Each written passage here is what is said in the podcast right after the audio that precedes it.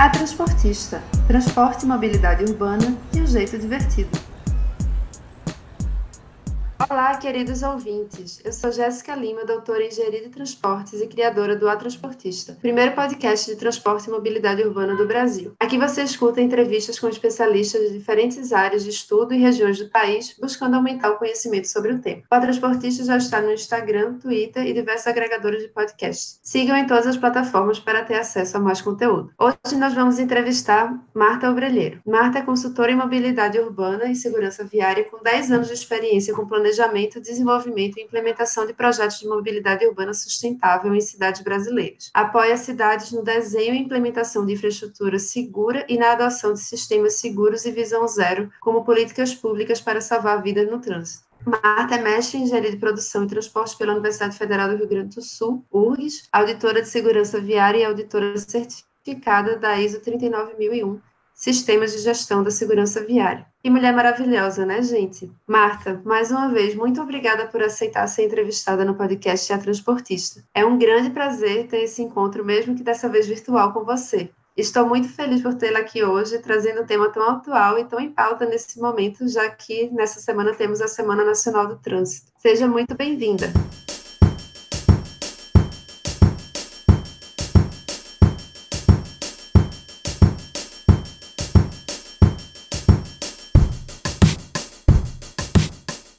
Obrigada, Jéssica. Eu que agradeço o convite. É um prazer participar do podcast. Eu tenho acompanhado o teu trabalho com a transportista. Queria te dar os parabéns, porque é um trabalho muito bacana e agradecer o convite. Estou muito feliz de estar aqui. Acho que a gente vai ter uma conversa muito boa. Ah, obrigada. Fico muito feliz de saber que você gosta né, do trabalho que eu estou fazendo, tanto aqui quanto lá no Instagram. É, gente, antes de começar, gostaria de frisar que nós temos consciência que acidentes não têm nada de acidentais ou aleatórios, e vamos falar disso constantemente no episódio. No entanto, na falta de um termo que traduza melhor o sentido e seja amplamente aceito pelas áreas que estudam o problema, nós vamos usar acidente aqui. Então, Marta, vamos começar o nosso papo. O Brasil tem um histórico de índice muito elevado de acidentes no trânsito, com cerca de 40 mil mortes por ano, 110 mortes por dia, mas parece que os esforços para solucionar o problema geralmente têm foco no usuário, como medidas de educação no trânsito. Qual a sua opinião sobre isso e qual o papel do poder público neste problema? O Brasil tem, de fato, né, registrado uma redução aí no número de mortes no trânsito nos últimos anos, mas esses números eles continuam muito altos.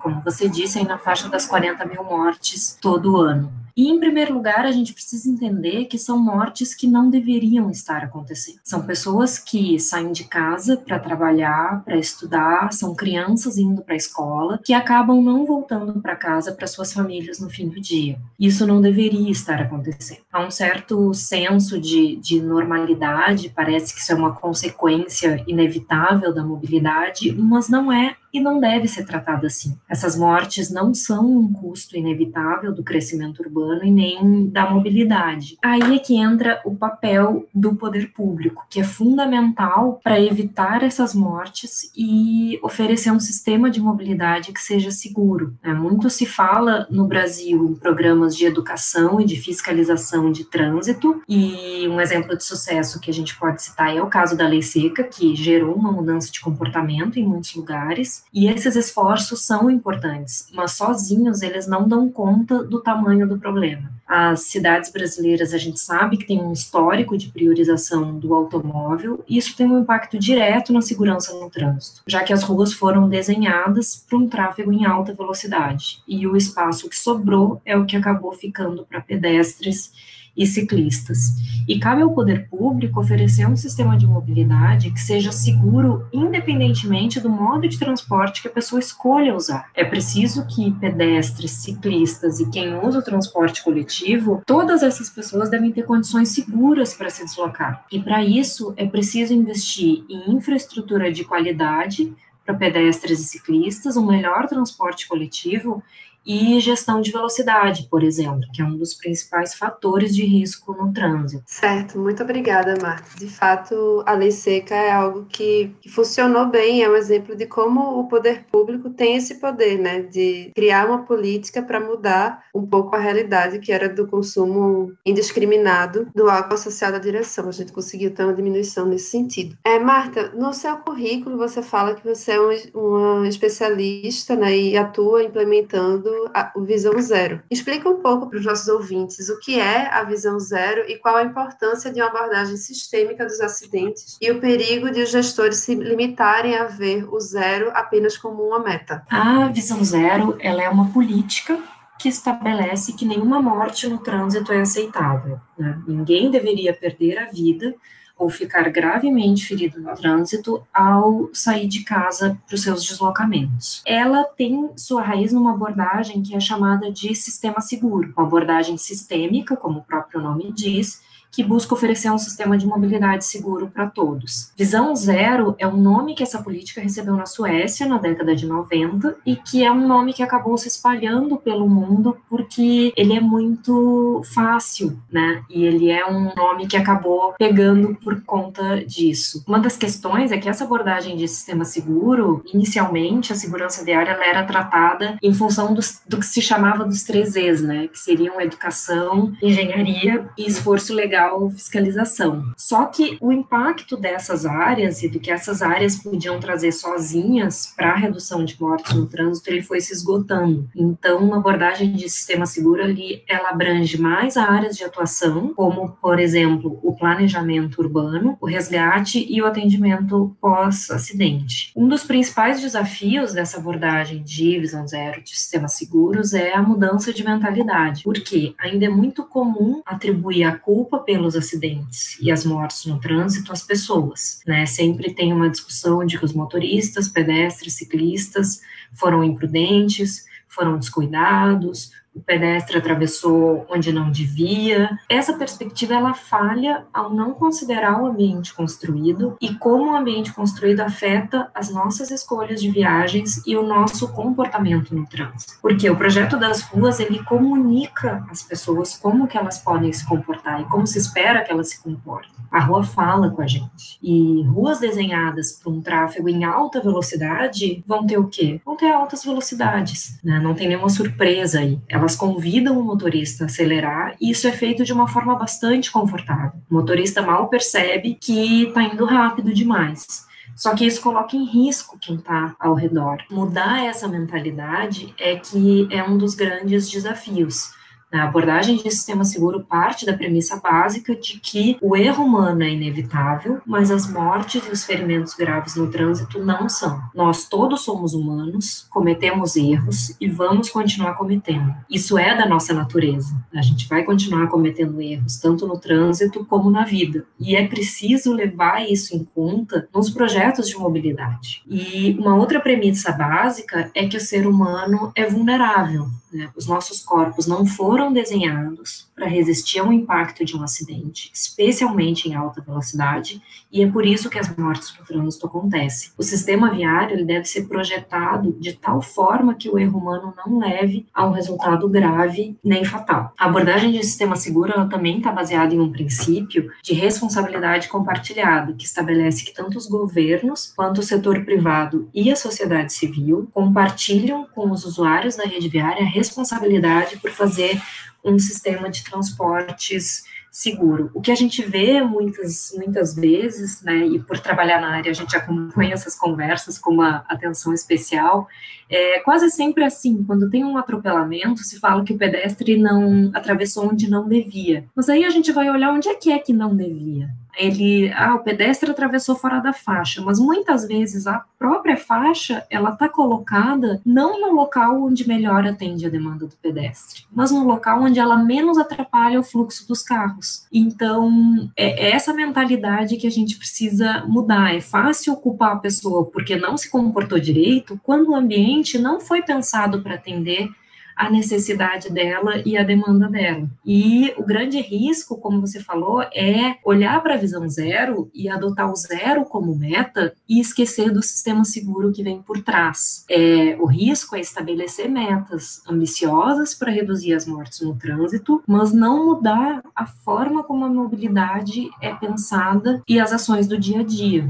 Tem uma frase que é atribuída a Einstein que diz que insanidade é continuar fazendo sempre a mesma coisa e esperar resultados diferentes. É uma mudança de paradigma. É, a gente precisa, para de fato reduzir as mortes no trânsito, a gente precisa mudar a forma como as coisas são feitas. E um exemplo disso é a gestão de velocidade. Né? A Organização Mundial da Saúde recomenda em uma assim, 50 km por hora em vias urbanas e 30 km por hora em locais com muitos pedestres e ciclistas. E nós sabemos que em muitos locais ainda há um custo político para adotar essas velocidades. Né? Existem resistências o que é um resultado da nossa cultura voltada para o automóvel. Então, assim, tem um caminho a ser percorrido, mas a boa notícia é que muitas cidades já estão avançando, colhendo bons frutos. A gente tem bons exemplos a seguir. Com certeza, Marta. Bom, sobre isso que você comentou, né, eu queria lembrar quando você falou de altas velocidades e que as pessoas não estão preparadas para receber, eu fiz um post essa semana que mostrava um gráfico que 60 km por hora já é suficiente para que a probabilidade de morte de um pedestre pedestre ou de um ciclista ou de um motociclista, né, da pessoa que esteja com o próprio corpo exposto, seja 100%. Então, nem precisa estar numa velocidade maior do que isso, e é por isso justamente que a OMS propõe 50 ou 30 para áreas, como você falou. É, eu queria colocar também um pouco, em conexão com o que você colocou, da questão da motocicleta, né, que você falou isso de, da culpabilização, e eu decidi fazer minha tese sobre motocicleta justamente porque eu sentia muito isso, assim, eu sentia que a literatura, ela era muito muito focada em grandes cidades e ela era muito focada no sudeste do Brasil, né, principalmente a questão das motos em São Paulo, quando na verdade a motocicleta, ela, onde ela mais cresce é no interior do Norte e Nordeste, que tem um uso completamente diferente. Não são motofretistas, não é entregador de iFood, etc. Quem mais usa motocicleta no Brasil são pessoas com uma renda muito baixa, que moram em lugares onde não existe transporte público e que usam a moto nos seus deslocamentos para levar os filhos no colégio e começam começam muito cedo. Então, enfim, tudo isso para dizer que muitas vezes a gente cria um estigma também, né, sobre os usuários mais vulneráveis, como se eles fossem os culpados de tudo. E acho que na moto isso é muito exacerbado, porque também existe uma parcela que tem, de fato, um, um comportamento um pouco mais agressivo no trânsito, mas não é a realidade nacional. E, no entanto, essas pessoas sofrem muito, que morrem muito no trânsito, porque são vulneráveis e estão expostas e colidem entre si, colidem com com outros veículos maiores e acabam perdendo as vidas ou tendo acidentes graves com sequelas. Né? E outra coisa que você falou que me chamou a atenção foi essa questão da faixa de pedestre, que eu me lembrei do livro que eu amo, que é o Happy de Charles Montgomery. Infelizmente ele não tem inglês. Eu já até falei com ele para me oferecer para traduzir o livro para português, tanto que eu gosto e gostaria de usar nas minhas aulas. Mas tem uma parte lá que ele fala da questão do, da criação do termo jaywalking e como foi a, a, inserção da ideia da faixa de pedestre no sistema de, trans, de transporte, porque antes não existia. Até o começo do século passado, você não tinha uma grande quantidade de carros e você não tinha essa coisa de que a rua é dos carros e os pedestres têm que atravessar na faixa a rua era de todo mundo, as crianças estavam brincando sempre na rua, as pessoas estavam andando na rua, e aí um belo dia chegou essa ideia da engenharia de tráfego de que a, a rua era um espaço para os carros passarem. E as pessoas não respeitavam de jeito nenhum isso e começaram a ter muitos atropelamentos, é, não lembro agora o número, mas assim, de zero para uma quantidade muito grande de crianças, inclusive atropeladas, e as pessoas das cidades que estavam nas ruas começaram a querer linchar os motoristas, né, que atropelavam as pessoas. E aí, por conta disso, houve um lobby muito grande da indústria automobilística para que fosse criada essa coisa da, tanto da faixa de pedestre no local específico para que as pessoas atravessassem, ou seja, que você pode atravessar, mas também de que quem não sabe atravessar na faixa é uma pessoa que não é da cidade, é um caipira, é uma pessoa que não entende as regras de você viver numa cidade. Tudo isso foi criado pela indústria automobilística para dizer que as pessoas, para convencer as pessoas a a respeitarem essa nova regra que não existia até o começo do século passado. Eu acho legal falar isso sempre porque a gente nasceu no século XX, né, alguns dos ouvintes talvez no século XXI já, e aí está acostumado com essa nossa realidade e tem dificuldade de pensar que há outras possíveis realidades. Então, eram esses os comentários sobre esse, essa pergunta do, do Visão Zero. Bem, bem legal, Jéssica. É isso mesmo, né? Essa questão do, do jaywalking é uma história bem interessante que eu acho que poucas pessoas conhecem. Que bom que você trouxe. E as motocicletas realmente é um, um grande desafio que a gente tem aí no Brasil e em vários outros países do mundo, como você falou, é, é um problema que ele cresce muito por uma, um, um, problema de planejamento urbano e de mobilidade, porque muitos desses usuários são, são usuários da motocicleta porque não tem uma, uma boa alternativa de, de transporte, de mobilidade, seja de transporte coletivo na maioria dos casos. São, são problemas que são sistêmicos, né, como a gente falou, e que estão tão relacionados.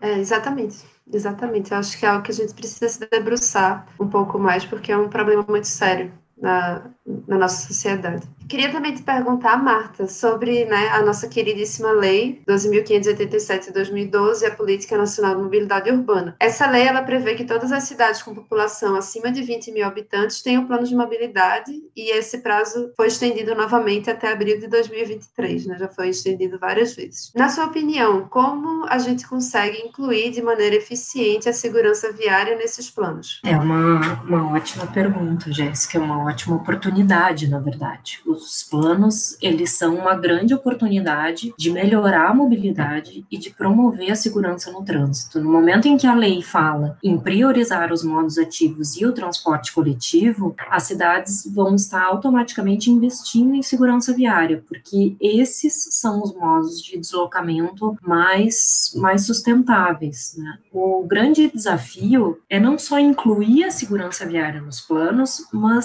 sim integrar a segurança segurança como um tema transversal ao plano como um todo. O que, que, eu tenho visto? Algumas cidades estão incluindo um capítulo específico sobre segurança viária lá no seu plano de mobilidade, o que é importante, mas pode não ser suficiente, porque é preciso que essas ações de segurança elas conversem, elas estejam alinhadas e integradas com todas as ações do plano. Né? Não adianta ter incluir um capítulo específico sobre segurança viária e lá no capítulo de transporte coletivo priorizar a circulação de ônibus em ruas com uma velocidade elevada, com uma velocidade de 60 km por hora, muitas vezes até mais do que isso, e sem exigir uma infraestrutura de travessia para pedestres próximo aos pontos de parada. Né? A gente já falou sobre isso, a velocidade é um dos principais fatores de risco para os acidentes e para as mortes no trânsito. Da mesma forma, não adianta colocar um capítulo específico sobre segurança e no capítulo de infraestrutura cicloviária estabelecer larguras muito pequenas para ciclovias e ciclofaixas, porque isso não é seguro. Então, muitas vezes o próprio plano acaba entrando em contradição. O grande desafio e o segredo para ter essa mobilidade sustentável e segura é a integração né, é fazer com que todas as ações do plano, todos os, os, projetos que estão sendo colocados ali tenham um viés de segurança, tenham um olhar de segurança e sejam soluções consideradas seguras. É muito bom. Essa questão de pensar as coisas de maneira sistêmica e integrada é muito importante, né? Senão a gente acaba sempre chovendo no molhado e fazendo apenas pequenas correções que não são eficientes e efetivas a longo prazo. Então, a próxima pergunta, Marta, eu queria que a gente falasse um pouco sobre o contexto atual. Há poucos dias, a OMS aprovou a segunda década da segurança viária. Enquanto isso, temos a PL 3267 de 2019, que flexibiliza as leis de trânsito no Brasil. Explica um pouco do impacto das décadas da ONU nas políticas públicas e da contradição que é essa PL ser aprovada concomitantemente no Brasil. É uma contradição, né? Você escolheu a palavra certa, né? Infelizmente, o Brasil está está na contramão do mundo, né? Esse é o chamado PL da morte, né, que busca flexibilizar o CTB, e a modificação mais problemática é o aumento do número de pontos para que o motorista tenha suspenso o seu direito de dirigir. Isso é um convite à imprudência e é um convite à impunidade. É comprovado que um sistema de pontuação rígido muda o comportamento dos motoristas e contribui para a queda de mortes no trânsito. Um sistema nesses moldes, ele pode reduzir de 11 a 40% o cometimento de infrações e isso leva a uma redução em consequência de 15 a 34% das mortes no trânsito. E o PL está propondo exatamente o contrário, deixar o nosso sistema de pontuação menos rígido, o que, infelizmente, tem um grande potencial de levar a mais mortes no trânsito. E além do PL, a gente pode acrescentar aí à lista uma recente resolução do CONTRAN que fala sobre a fiscalização de velocidade, né, e que flexibilizou a aplicação de radares e colocou como um dos parâmetros que radares móveis só podem ser usados em vias com mais de 60 km por hora, vias urbanas com mais de 60 km por hora. Então, o que essa resolução traz é que vias com uma velocidade abaixo disso, que tradicionalmente são, são ruas que concentram a circulação de pedestres e ciclistas, não vão poder contar com esse tipo de, de fiscalização, né, que é importante. Isso tudo em um momento em que o mundo acaba de reforçar que a segurança viária é uma prioridade, com as Nações Unidas proclamando a segunda década de ação pela segurança viária aí de 2021 a 2030. O que aconteceu com a primeira década? A primeira década foi de 2011 a 2020. Então a meta era reduzir em 50% o número de mortes no trânsito até 2030, até, perdão, 2020 só que essa meta não foi alcançada, né? Alguns países progrediram mais, outros não tiveram até mesmo um crescimento de mortes e no geral o número se manteve relativamente estável. Por isso foi proclamada uma nova década de ação, né? Reconhecendo a importância e a urgência desse tema. E aí nós temos pela frente mais 10 anos buscando aproveitar os conhecimentos e as experiências adquiridos na primeira década e incorporar novos conceitos e áreas de ação que não estavam tão presentes, como, por exemplo, essa abordagem de sistemas seguros e visão zero que a gente estava conversando, né? Essa resolução das Nações Unidas, ela endossa a Declaração de Estocolmo, que foi resultado da Conferência Global de Segurança, que foi que aconteceu no início desse ano, em fevereiro, e essa declaração traz os conceitos de sistema seguro, de visão zero, ela se compromete com a nova agenda urbana, conecta a segurança viária com os ODS, né, e traz um foco em cidades, com o desenho e o planejamento da cidade como fatores-chave para promover a segurança no trânsito.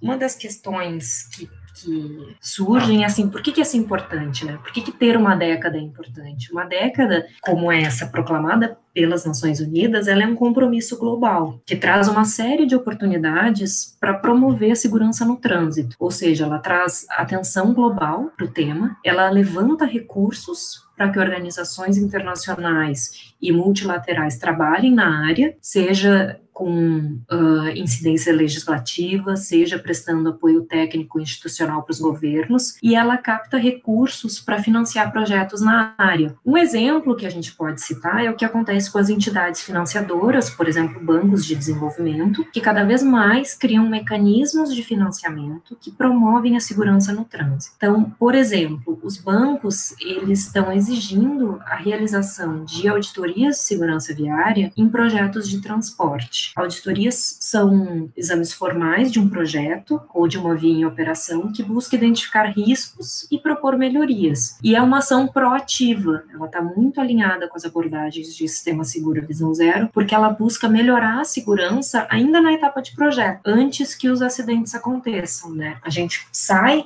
da abordagem reativa de tentar corrigir os locais que são chamados de pontos críticos, onde já aconteceram muitos acidentes e muitas mortes, e a gente passa a adotar uma abordagem mais proativa de olhar para o projeto, olhar para as intervenções e tentar corrigir eventuais problemas antes que esse projeto seja implementado. E isso foi uma, essas exigências elas cresceram muito em função da década. Né? Então hoje, por exemplo, se um banco vai financiar um novo corredor de PRT numa cidade, muito provavelmente esse banco vai que o projeto passe por uma auditoria como uma forma de garantir que aquele projeto é seguro. Uma outra questão que a resolução traz é o papel da iniciativa privada, que pode contribuir para atingir esses objetivos de desenvolvimento sustentável e a redução de mortes no trânsito, também adotando princípios de sistemas seguros. Isso está bastante alinhado ao princípio de responsabilidade compartilhada né? Não, é, não são só os usuários da via, os gestores públicos que são responsáveis pela segurança, mas a iniciativa privada também tem a sua parcela de responsabilidade. Um, um dos caminhos para a iniciativa privada é o dado pela norma ISO 39001, né, que gerou uma, uma norma NBR associada, que é uma norma internacional que regulamenta a implementação de sistemas de gestão de segurança viária. Então,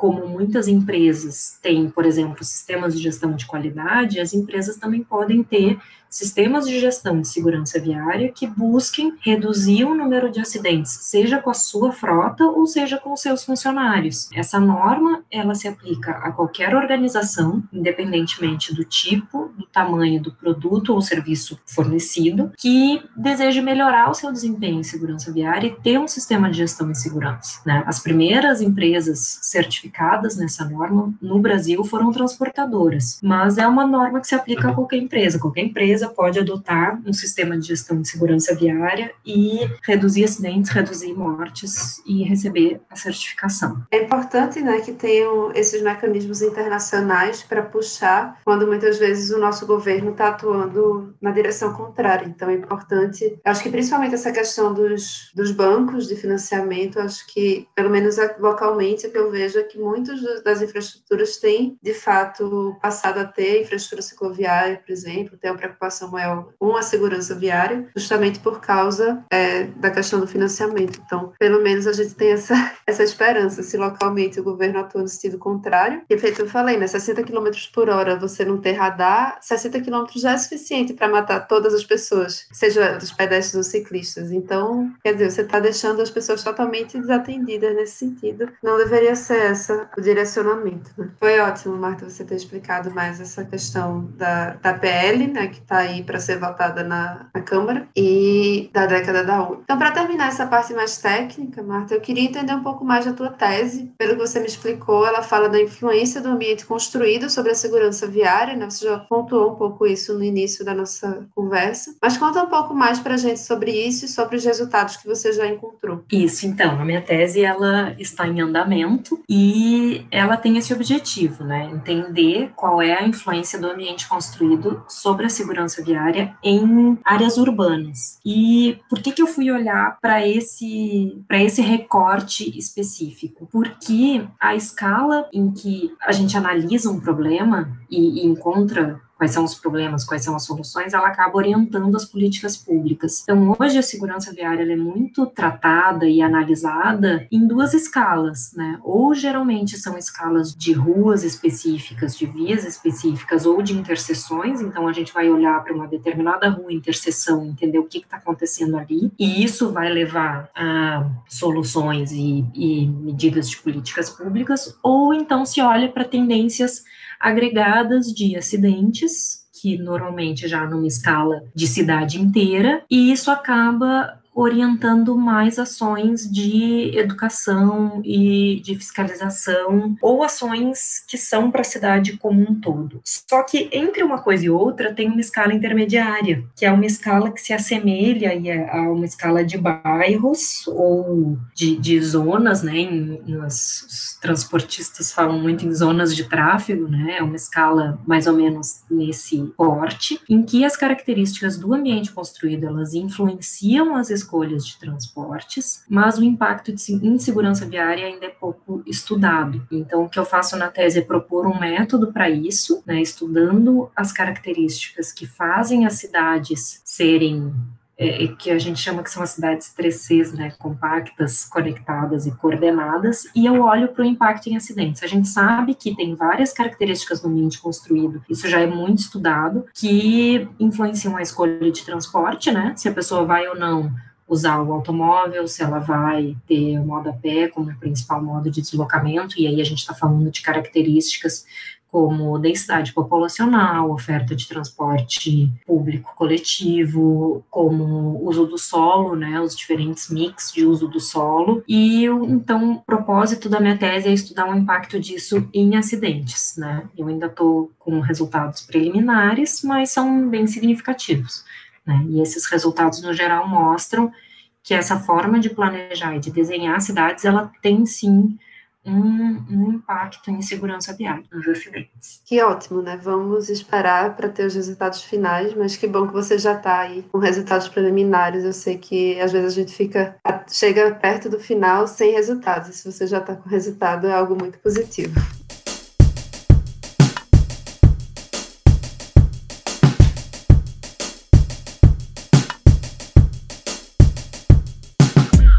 Bom, Marta, agora vamos mudar um pouquinho do rumo da nossa conversa, né? E vamos falar um pouco mais sobre você. Eu gosto de ter essa mistura entre técnica e a pessoa por trás da, da técnica. Então, você explicou para a gente que você trabalha com auditoria de segurança viária, sendo auditora certificada da norma ISO 39001. Fala um pouco sobre o teu trabalho como essa engenheiro civil e trabalhar com segurança viária. Conta para a gente também como você acabou indo para essa área, já que muitas vezes quando falamos que somos engenheiros civis, as pessoas já assumem que trabalhamos com construção civil Então explica como é que você chegou a trabalhar com segurança viária. É, então foi um, um caminho, né, que ele começou lá na graduação, na verdade, porque eu sou engenheira civil, mas desde a graduação eu sabia que construção civil não era a minha área, e isso foi bem difícil, né? Eu já sabia desde o início que eu queria trabalhar com transportes, que eu queria trabalhar com mobilidade urbana, e isso dentro da, da engenharia civil, que, como você falou, tem um foco muito grande em construção civil,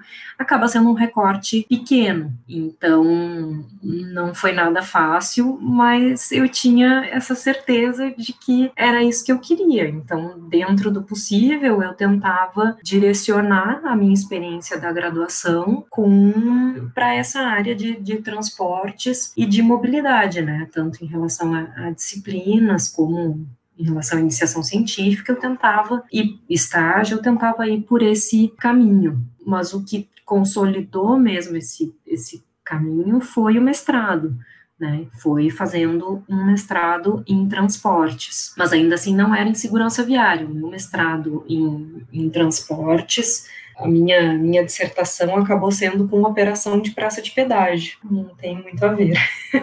Mas aí, quando eu terminei o mestrado, foi justamente no início da primeira década de ação para segurança no trânsito, e foi quando eu tive a oportunidade de trabalhar com segurança viária. E é um tema muito apaixonante. A mobilidade urbana em si é muito apaixonante, porque tem um impacto direto na vida das pessoas, né? mexe com a vida das pessoas, e, e a forma como as nossas cidades e a mobilidade é feita, ela influencia a qualidade de vida das pessoas. Então, é, é, um, é um tema muito apaixonante por conta disso. E segurança viária eu achei mais ainda, porque é melhorar a segurança viária, é contribuir para de fato criar cidades que nós queremos. É, é salvar vidas, é saber que o nosso trabalho contribui para que as pessoas voltem com vida para suas famílias no fim do dia. E isso não tem preço. Isso é, é muito gratificante. Como é bom a pessoa estar tá, tá feliz e satisfeita né, com, com o que trabalha. Também passei por um processo assim de que não gostava muito do, da área da graduação, mas no mestrado e doutorado a gente se encontrou e isso é muito positivo. Marta, eu decidi que as dez primeiras entrevistadas seriam mulheres para combater um pouco desse machismo estrutural que a gente sabe que existe na nossa área. Então, eu queria saber se você, por ser mulher, já teve alguma repercussão negativa na sua carreira. Você já se sentiu injustiçada ou diminuída na sua profissão pelo fato de ser mulher? Olha,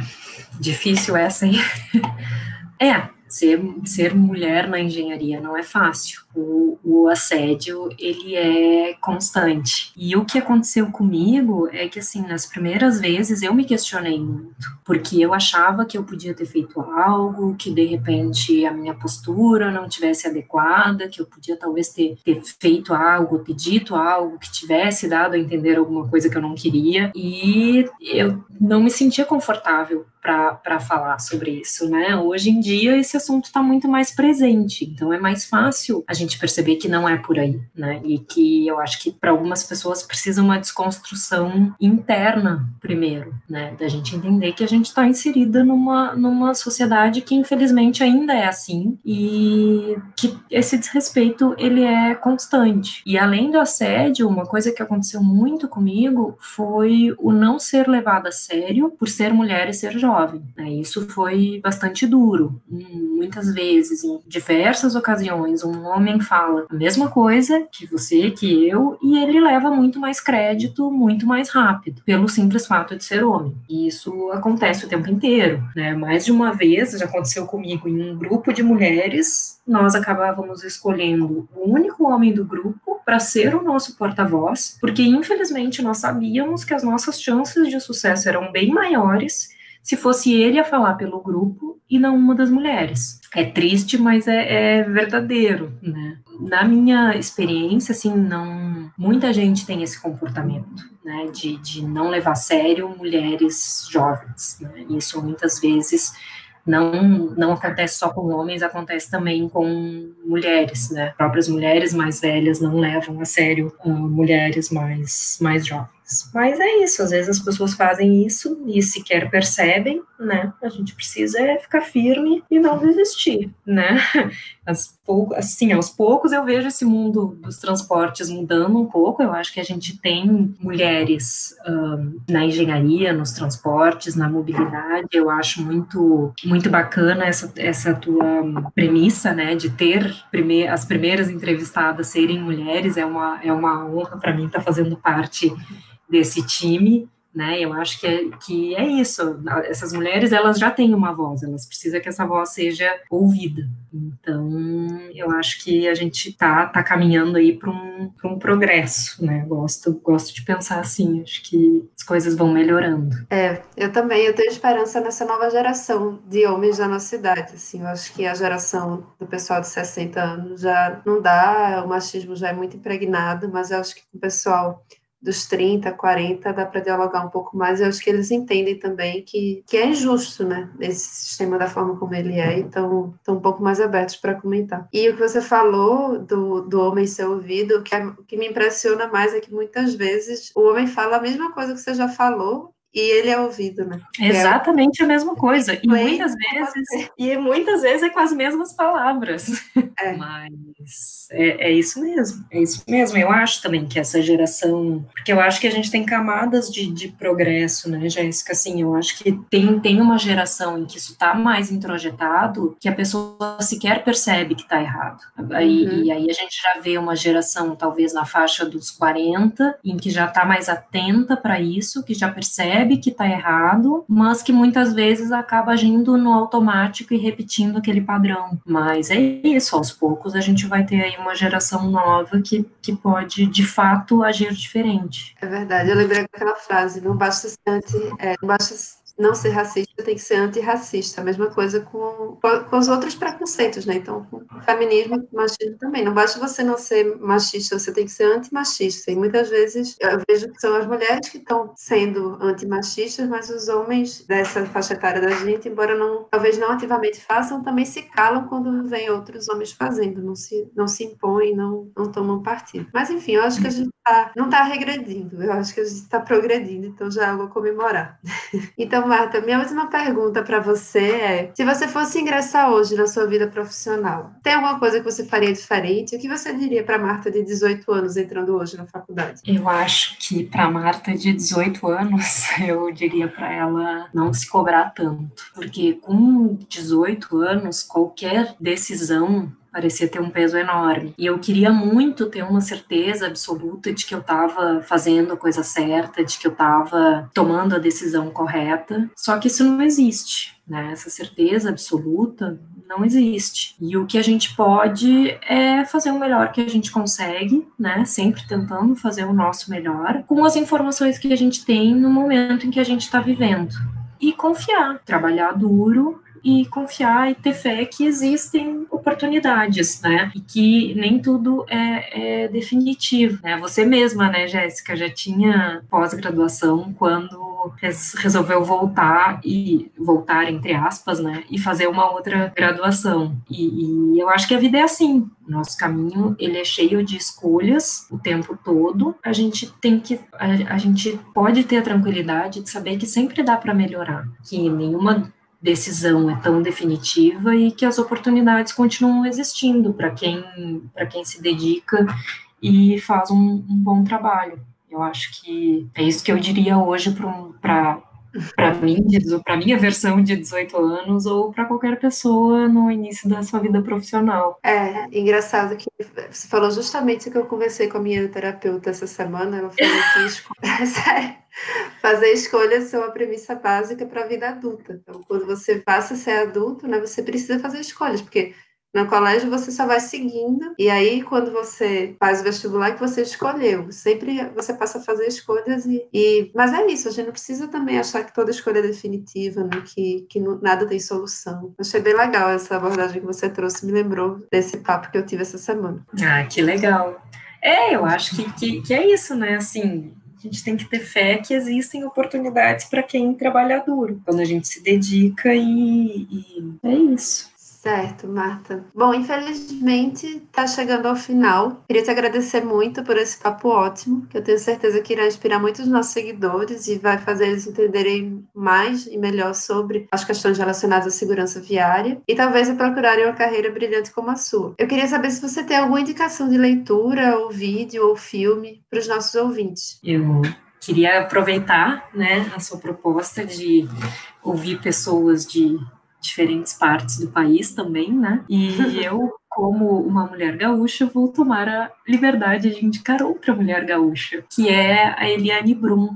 A Eliane, ela é jornalista e ela é escritora e tem dois livros dela que me marcaram muito. Um chama A Vida que Ninguém Vê e o outro chama O Olho da Rua. E a Eliane, ela escreve crônicas do cotidiano, da vida comum, são histórias da vida real e a Eliane tem uma sensibilidade incrível para contar essas histórias. Então é muito bonito. É, são aqueles livros que ficam com a gente, dentro da gente, por um um bom tempo, né? E é isso, eu queria agradecer muito, adorei a nossa conversa, foi um prazer, agradecer o convite mais uma vez e desejar muito sucesso aí para nossa querida transportista. Ah, muito obrigada, Marta. Eu que agradeço a sua disponibilidade, né? A gente precisou é, remarcar algumas vezes, mas no final deu tudo certo. Então, muito obrigada por você ter estar tá aqui, dispondo do seu tempo e do seu conhecimento para, quem sabe, né, ajudar a construir esse conhecimento para mais e mais pessoas. Obrigada